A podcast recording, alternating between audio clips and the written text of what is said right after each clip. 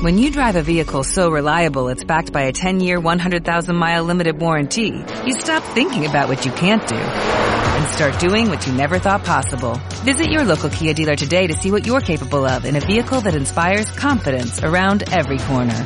Kia, movement that inspires. Call 800-333-4KIA for details. Always drive safely. Limited inventory available. Warranties include 10-year 100,000-mile powertrain and 5-year 60,000-mile basic. Warranties are limited. See retailer for details. Ahora sí, le damos sin preámbulos la bienvenida a Carolina Ibarra. Ella es activista travesti, abolicionista y conurbana, integrante del movimiento.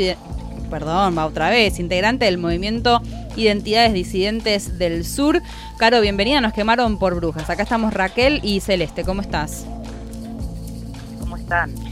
Muy bien, estábamos dedicando todo este bloque del programa a hablar sobre justicia, sobre acceso a la justicia, pero también Sí. nos interesa que nos cuentes un poco de qué se trata este proyecto que han presentado eh, para derogar el artículo del Código de Faltas de la provincia de Buenos Aires, el artículo 68, que básicamente reprime a las mujeres y travestis en situación de prostitución. Contanos de qué se Tal trata. cual. Dale, si querés se lo leo el artículo, así más o menos vamos entrando y, y le, le- le pegamos un pantallazo. Dale. ¿sí? Se los leo. Dice, será penado en una multa de entre el 15 y el 40% del haber mensual del agente de seguridad de la policía de la provincia de Buenos Aires y arresto de entre 5 y 30 días de la persona que ejerciera la prostitución dando ocasión de escándalo o molestando o produjera escándalo en la casa que habitare. Esto es lo que dice el artículo 68, ¿sí? Hmm. Eh, de lo que se trata el proyecto en sí es de que se derogue toda esta normativa vigente en esta provincia que persigue, hostigue, eh, criminalice y o discrimine a cualquier persona en situación de prostitución, explotación sexual y o trata. Esto es lo que dice literalmente el anteproyecto también que se presentó, que es un proyecto de ley, ¿verdad? Ujú. Eh, esto es lo que se fue presentando, lo, lo presentaron el primero de septiembre la diputada Karina Nazábal, en conjunto con AMADH, que es una organización que tiene más de 20 años trabajando esta temática, ¿sí? del abolicionismo y de las mujeres en situación de prostitución. Bien. Eh, Y contanos sí. por qué es importante, ¿no? Recién vos un poco este, dabas cuenta de este proyecto que se está presentando, pero obviamente a veces parece teoría alejada de la vida concreta de las personas, pero esto se traduce en persecuciones reales, en detenciones Sí. reales. Contanos cómo se está viviendo esto hoy en la provincia de Buenos Aires. últimamente, yo soy de zona sur, de acá del conurbano sur, sur, sur, así por el fondo, del Almirante Brown específicamente.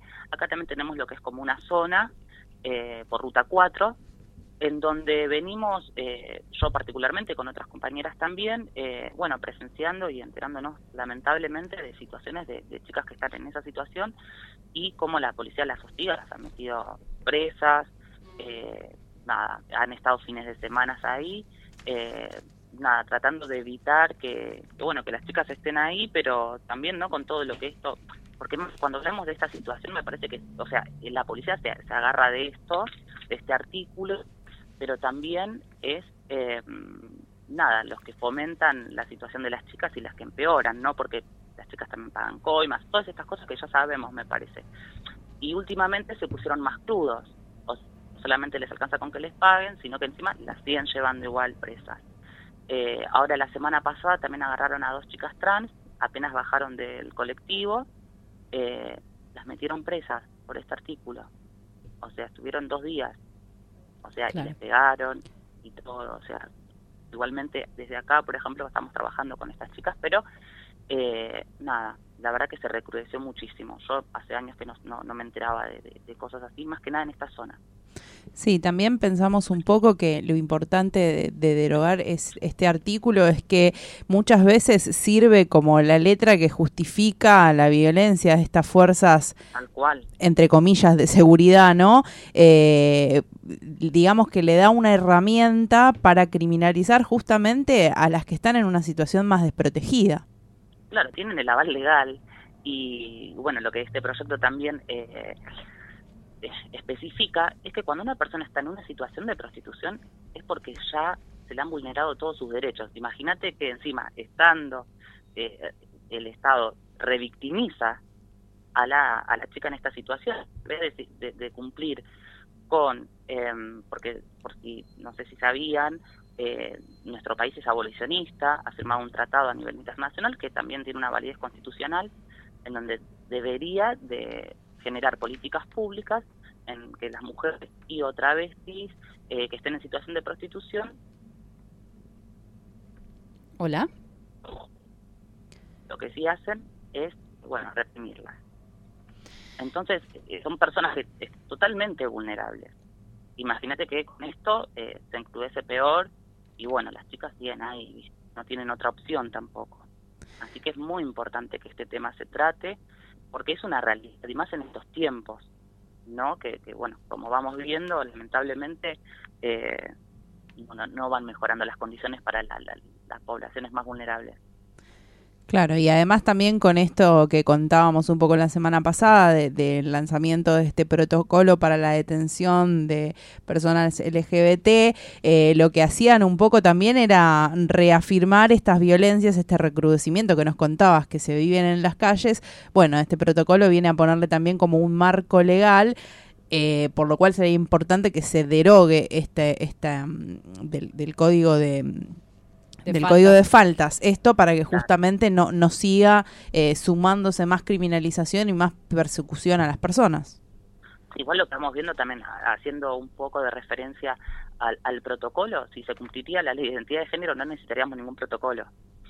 O sea, en vez de, con las cosas que ya tenemos, con las leyes que ya están, eh, trabajarlas y mejorarlas, lo que se hacen son nuevas cosas.